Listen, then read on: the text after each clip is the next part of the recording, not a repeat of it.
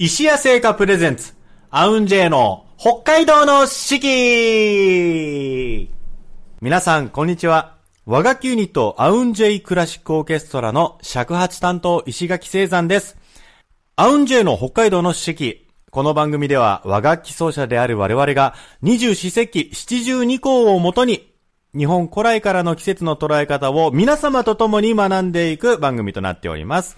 本日のアシスタントはこの方はい。和太鼓担当しております、井上良平です。イェーイ、りょうえさん再びやってまいりましたやってまいりました。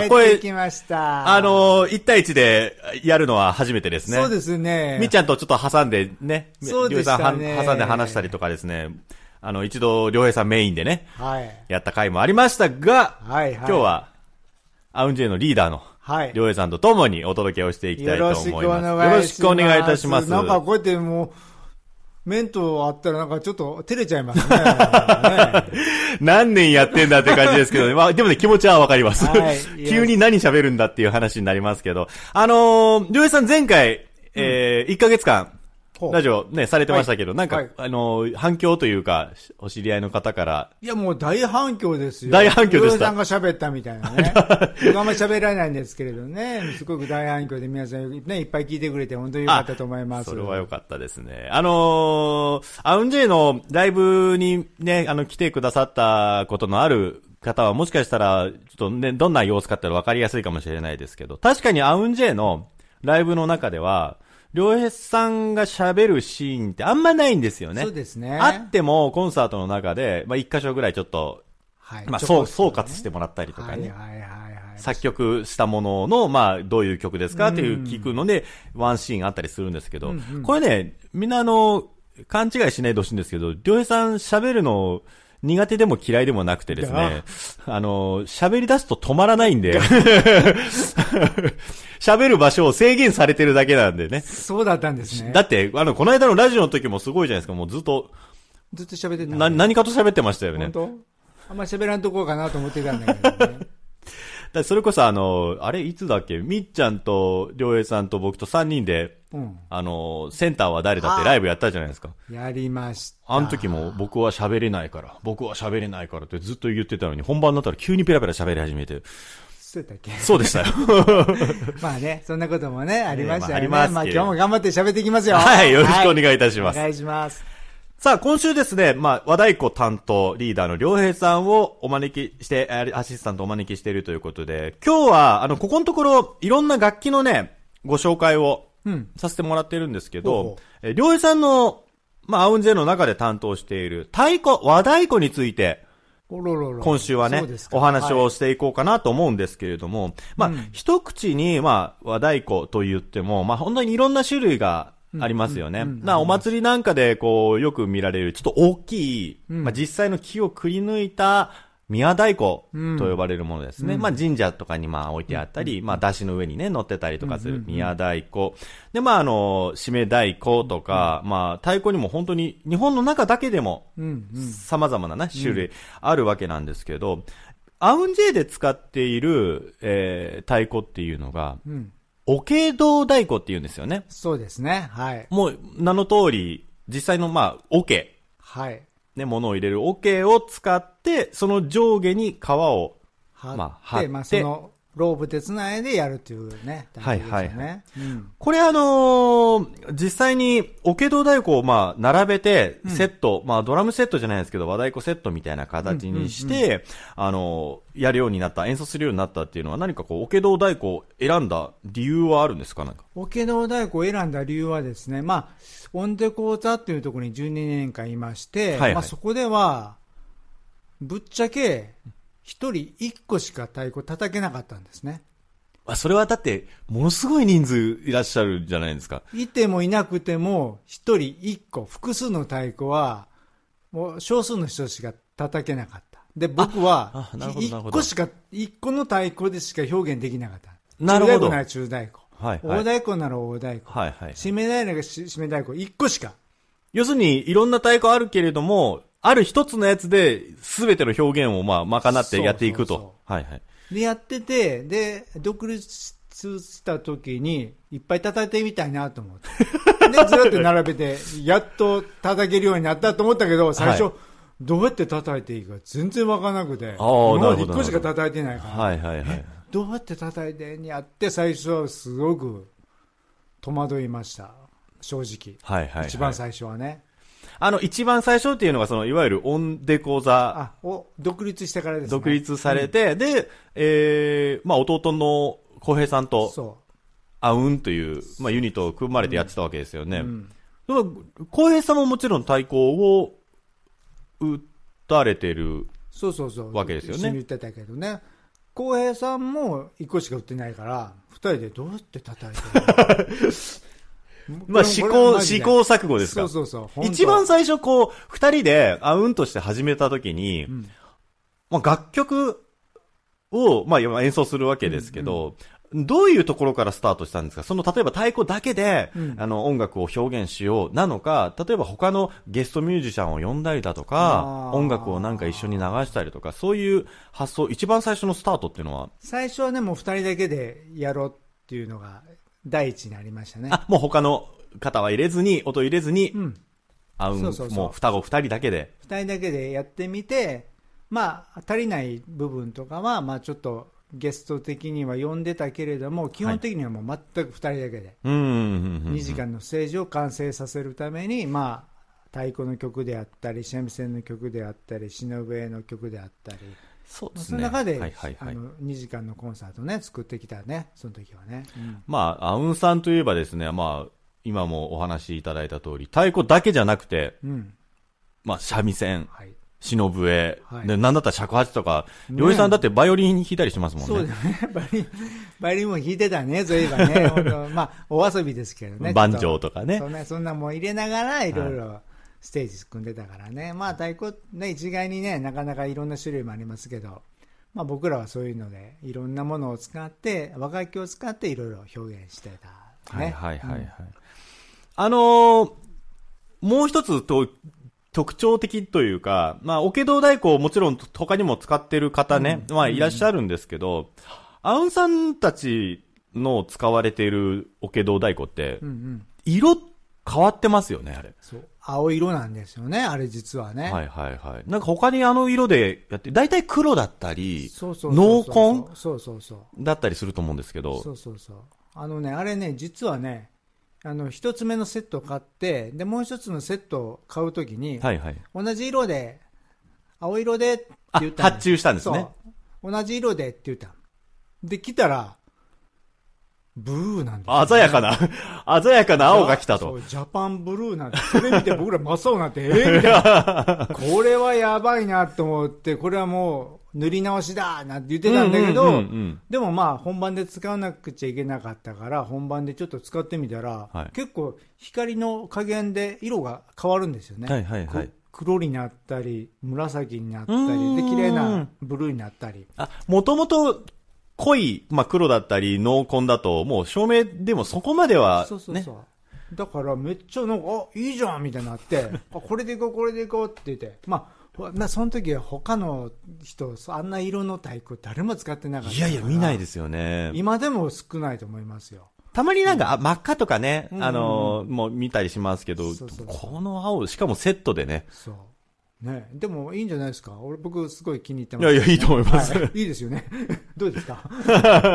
あの、オケド太鼓ってまた、あの、担いで演奏したりするのに使われたりするじゃないですか。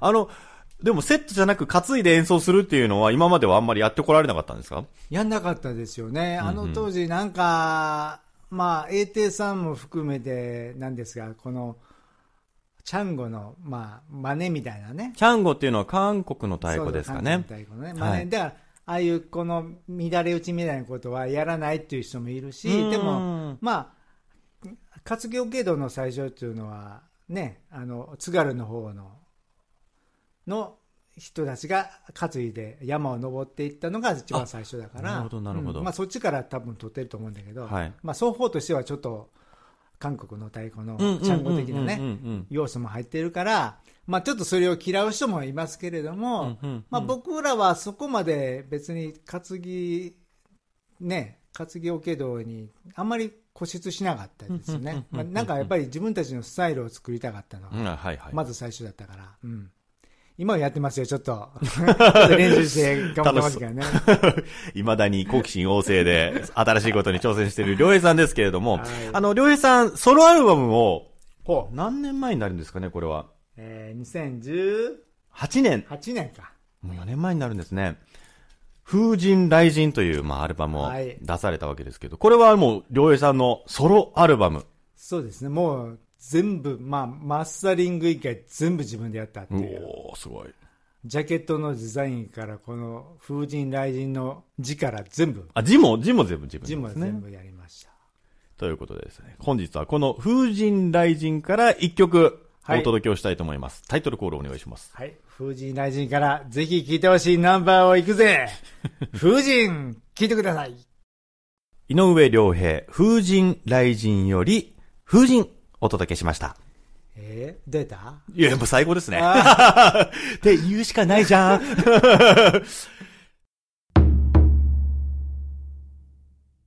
さあ、それでは本日の石屋製菓さんのスイーツをご紹介させていただきたいと思います。はい。本日ご紹介するスイーツはこちらじゃだんこれですか？これですね。白い恋人、ミルクチョコレートオムレットあー名前からしてなんかすごそうですね。ふんわりしてそうな気配が感じられますね。ミルクチョコレート。白い恋人のミルクチョコレートとたっぷりのクリームチーズを使い、ふんわり焼き上げたチーズオムレット。白い恋人、ブラックに使用しているチョコレートのまろやかな味わいがマッチした北海道のお菓子メーカーならではのコラボスイーツ第2弾です。コラボスイーツなんですね。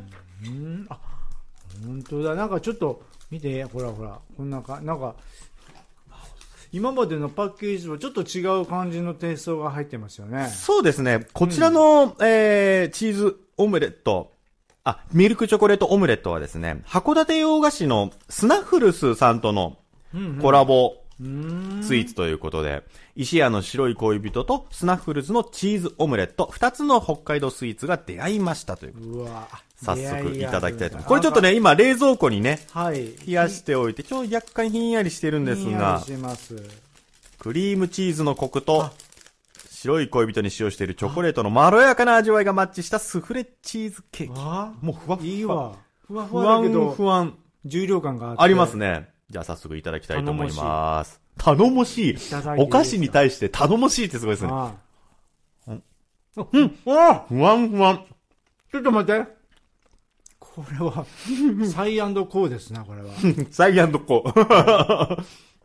いやあ、おいしい。いや、そう。なんかね、持った感じ、けなかなかの重量感が、うんそう、頼もしいっていうのもなんとなくわかるような重量感なんですけど、うん。口に運んだら、軽いか。軽い。なんださっきのはみたいなね。なんか、あ、あって、こうなんか、のれに腕押しじゃないですけど、なんか急に、あ、口の中に甘みがこ。の幅もすごいんだけど、もう、一口でいけちゃう、これ。おいしい。うん。これ好きだ、これ。これは好き。これが好き。おいしい。大切な人のハートをキャッチする、北海道からの贈り物、皆様に幸せをお届けしますということで。やっぱりもう、キャッチされちゃっいやた。されちゃったガツンとキャッチされちゃった。どうしたということで本日ご紹介しましたスイーツは白い恋人ミルクチョコレートオムレットです。えー、こちら販売は白い恋人パークショップピカデリーと札幌市内の石屋直営店のほか一部北海道内特約店、そして石屋オンラインショップ物産店で販売をしております。ぜひ皆様このふんわり頼もしい食感お楽しみください。美味しかった。それでは、今週の七十二項のコーナーに参りたいと思います。はい。日本には、七十二項という72の季節があります。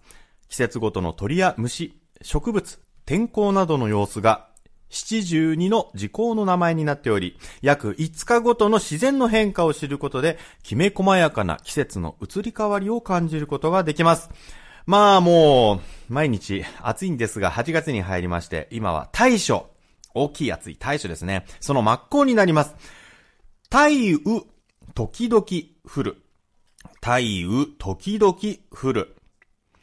夏の雨が時に激しく降る頃、むくむくと青空に広がる入道雲が夕立ちにっていうことなんですけど、まあこれもちろん、あの、七十二校ってかなりね、あの、長い歴史の中で生まれてきた季節の時効のね、あの、言葉だとは思うんですけれども、最近、このなんだろう、激しく降る雨って、ここ近年す、尋常じゃないじゃないですか。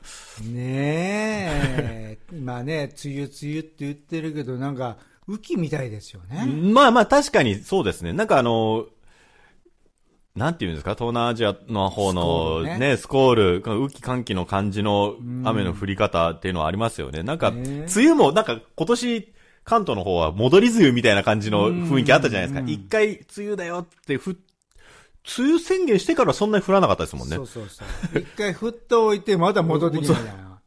でまあね、ちょっと季節感なかなか捉えにくいかもしれないですけれども、まあ、太陽時々降るですね。この、まあ、この時効になるとまあ、セミシグレっていうね、あのーニニゼミとか、アブラゼミ、ミンミンゼミ、クマゼミっていうのがね。まあもう、7月の中旬後半ぐらいからですかね、セミも。そう、セミ鳴き始めめたら夏って感じしますよね。ね。まだね、今収録してる時はまだ なってないか。じゃ、いや、あの、僕、昨日聞きました。あ気に来ましたいや、昨日聞きました。はい、ね。ありますけど。えー、で、まあそうですね。まあ、で、それで今日はですね、太雨、時々降るという、この雨を表現するわけですけど、まあ、漁師さん、まあ、オッケ道太鼓はないんですけど、ほうほうなんか、何かを使ってほ対抗しましょうよ。う。え 僕は何かそれを吹きますから。え何がいいですかね？何がいいですかね？ちょっとじゃあ探してみたいと思います探してみ。てください。尺八と良平さんの太鼓による太雨、時々降るお届けします。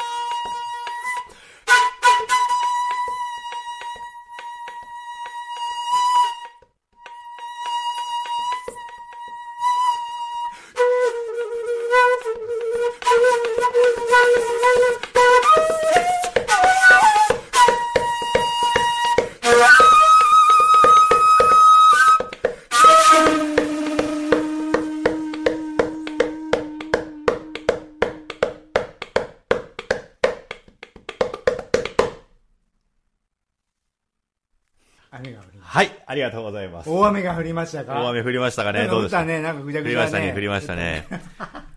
もう最近のあのね、あの、信号向こうは降ってるけど、こっちは止んでるみたいなね。